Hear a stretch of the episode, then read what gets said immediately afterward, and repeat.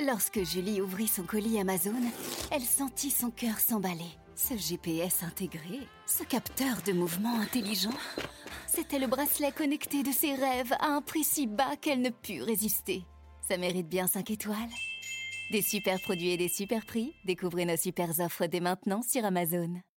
Le journal de l'économie sur Radio Classique avec Fabrice Lundy.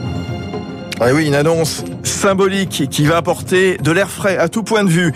Les Américains vaccinés peuvent dire adieu au masque. Un grand jour, disait hier soir Joe Biden.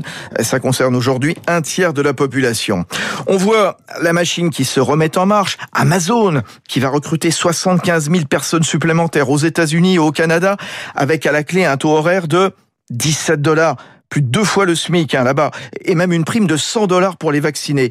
Une façon de séduire alors que les entreprises américaines ont du mal à attirer des employés. La guerre des salaires a-t-elle démarré, Eric Mauban? Mais oui, Fabrice, il est vrai que la main-d'œuvre se fait rare. cela a trois raisons. D'abord, eh bien, tous les Américains ne sont pas encore vaccinés. Ensuite, certains ne peuvent pas encore retourner au travail en raison notamment de difficultés pour faire garder les enfants. Enfin, les aides financières accordées aux personnes sans travail sont telles qu'elles n'incitent pas forcément au retour à l'emploi. Dans certains États, le coup de pouce dépasse les 800 dollars par mois. Dans ces conditions, il peut être tentant d'attendre un peu en espérant décrocher un meilleur Tout cela n'est que temporaire. Le retour à la normale se fera progressivement. En attendant, embaucher devient, c'est vrai, compliqué, surtout euh, dans des secteurs euh, qui rémunèrent euh, le moins, comme la restauration. Ainsi, le mois dernier, 266 000 créations nettes de postes non agricoles ont été créées. C'est beaucoup moins que les 900 000 auxquels les économistes s'attendaient. Une situation qui divise la classe politique américaine. Les républicains dénoncent une politique socialiste qui plombe les comptes publics. Les démocrates se montrent plus prudents, préférant se montrer plus généreux afin d'éviter une dégradation du climat social. Dès juin ou juillet, 11 États vont réduire, voire supprimer les aides financières. Cela devrait concerner près de 600 000 personnes qui, là, eh bien, reviendront sur le marché du travail. Merci Eric. Euh, McDo, Amazon, dans le transport aussi, les constructeurs aériens veulent croire au retour du ciel bleu. Ainsi Airbus ne veut pas perdre de temps. Une nouvelle chaîne d'assemblage dernier cri va voir le jour à Toulouse pour accélérer la cadence de production de la famille des A320. Et c'est logique, nous dit Arnaud Aimé, spécialiste des transports au sein du cabinet de conseil SIA Partners. La décision d'Airbus, elle est logique puisque le transport aérien se prépare à reprendre. Les compagnies aériennes imaginent une reprise du trafic cet été en Europe. On voit déjà aux États-Unis que le trafic domestique a atteint 90% de la normale. En Chine, ça a même dépassé 100% du trafic d'avant-crise. Donc, les constructeurs aéronautiques doivent se remettre à produire et en particulier les modèles les plus appréciés aujourd'hui qui sont plutôt des moyens porteurs, qui sont plus économes et plus flexibles face aux aléas de la demande. Donc, Airbus, euh, en installant cette chaîne de production à Toulouse, augmente ses capacités. Elle pouvait déjà produire notamment euh, aux États-Unis. Maintenant, elle peut produire aussi à Toulouse en remplacement notamment des A380 qui étaient jusqu'à présent produit dans cet atelier. Et un secteur qui va profiter de la reprise progressive du tourisme, pas partout encore. En tout cas, la Grèce, elle s'ouvre à partir d'aujourd'hui de nouveau aux étrangers. Pas de quarantaine à l'arrivée, un simple test PCR négatif ou une vaccination de moins de deux semaines. Euh, de quoi donner du baume au cœur aux professionnels du tourisme, telle cette agence de voyage installée à Athènes. C'est un vrai soulagement. Nous avons observé une hausse importante des demandes depuis 15 jours. Jusque-là, nous n'avions pratiquement aucune demande. On essaye de vacciner au maximum les îles pour qu'elles deviennent des îles Covid-free. Voilà cette professionnelle jointe par Éric Cuoche. En France, euh, réouverture progressive, magasin, terrasse, salle de spectacle, mercredi avant la suite, euh, début juin. En attendant, eh bien, l'État, comme il le fait depuis un an, indemnise largement les entreprises lésées, sauf que les aides d'urgence pourraient se tarir. Il faut donc réalimenter le fonds de solidarité à hauteur d'un petit peu plus de 7 milliards en prenant où ça Dans les crédits destinés aux prises de participation de l'État. Une manœuvre qui creuse un petit peu plus le déficit et ça mérite une explication. François Ecal, président de FIPECO, expert en finances publiques. Le gouvernement a besoin très rapidement de crédits pour le fonds de solidarité. Donc, normalement, il devrait passer devant le Parlement et demander une loi de finances rectificative au Parlement pour avoir ces crédits supplémentaires parce qu'un gouvernement ne peut pas dépenser plus que ce que le Parlement a voté. Comme ça prend beaucoup de temps et qu'on ne peut pas faire des lois de finances rectificatives toute l'année, eh bien, il y a une procédure qui permet de faire une avance, s'appelle un décret d'avance, à condition de euh, réduire les crédits ailleurs euh, pour que l'ensemble soit équilibré équilibré. Et donc c'est ce que le gouvernement fait. Comme ça, ça va lui permettre de tenir quelques semaines jusqu'à ce que le Parlement vote une nouvelle loi de finances qui augmentera probablement les crédits là où il les aura réduits avec ce décret d'avance. Voilà, François Ecal, président de FIPECO, interrogé par Éric Mauban, et ce sont les échos qui ont révélé en quelque sorte ce, ce tour de passe-passe.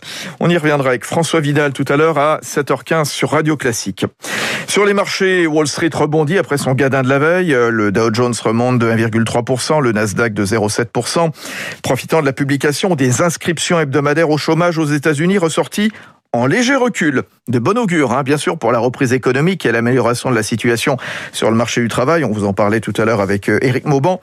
Marché rassuré aussi après les propos du vice-président de la Fed qui n'envisage pas que l'inflation dure sur le long terme. À Paris, légère hausse de 0,1% pour le CAC 40, 6288. Et sur les marchés pétroliers, les prix ont fortement reculé, notamment après le redémarrage sur la côte est de l'oléoduc de Colonial Pipeline, touché le week-end dernier par une cyberattaque. Et à ce sujet, Joe Biden, qui pense que les auteurs vivent en Russie, souhaite aborder la question de la cybercriminalité avec Vladimir Poutine lors d'un prochain sommet dont la date n'est pas encore fixée. Il est 7h moins le quart sur Radio Classique. Jour J, dans le dossier Veolia-Suez, les deux géants de l'eau et des déchets doivent enfin sceller aujourd'hui l'accord qui verra le premier mettre la main sur une bonne part du second, euh, réduit pour l'essentiel à ses activités françaises. Après des mois de bataille financière, politique, médiatique, le traité final doit, bah, normalement, sans surprise, hein, sauf surprise, être approuvé par les conseils d'administration des deux groupes. La prochaine étape ensuite, c'est qui mettra la main sur le reste de Suez, le nouveau Suez. Les fonds français Meridiam et américains JP, euh, qui ont présenté mardi leurs offres, doivent reprendre 40% chacun et la Caisse des dépôts les 20% restants.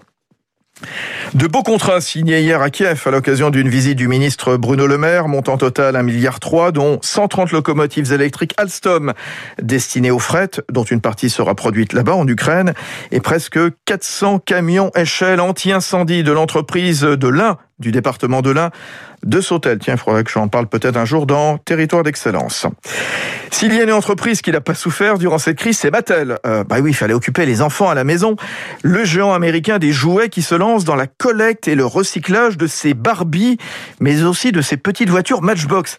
Et la France, elle fait partie des cinq pays pilotes du projet. Le détail avec Émilie Vallès. Si vous voulez donner une seconde vie à votre Barbie ou à vos petites voitures oubliées dans un tiroir ou un grenier, rien de plus simple, il vous suffit de vous inscrire sur le site internet du fabricant Mattel et d'imprimer gratuitement une étiquette d'expédition. Cela vous permettra d'envoyer par colis postal vos jouets cassés, abîmés ou tout simplement si vous voulez vous en séparer et c'est vertueux car ils seront ensuite triés, puis les matériaux seront recyclés, et notamment le plastique qui compose pour l'essentiel les Barbies et ces petites voitures. Ce plastique, une fois transformé en granulé, pourra être réutilisé dans la fabrication d'autres objets. Outre-Atlantique, il servira même à produire de nouveaux jouets et d'autres marques devraient suivre car la collecte des vieux jouets sera obligatoire en France pour les fabricants et les enseignes à partir du 1er janvier prochain dans le cadre de la loi sur l'économie circulaire. Selon l'ADEME, plus de 100 000 tonnes de jouets finissent en déchets chaque année dans l'Hexagone. énorme. Merci Émilie Vallès. SpaceX va faire équipe avec euh, Google pour fournir de l'Internet au débit sécurisé et rapide, le cloud notamment, grâce aux stations au sol de ses satellites Starlink. Et puis, euh, nouvelle illustration de la vitalité du marché de l'art qui n'a pas vraiment souffert de la pandémie. Le tableau Marie-Thérèse, femme assise près d'une fenêtre de Picasso, vendu hier soir 103 millions de dollars chez Christie's à New York. La bataille, elle a duré presque 20 minutes entre collectionneurs et c'est la première fois depuis deux ans qu'une œuvre franchit ainsi les 100 millions de dollars. 6h48 sur Radio.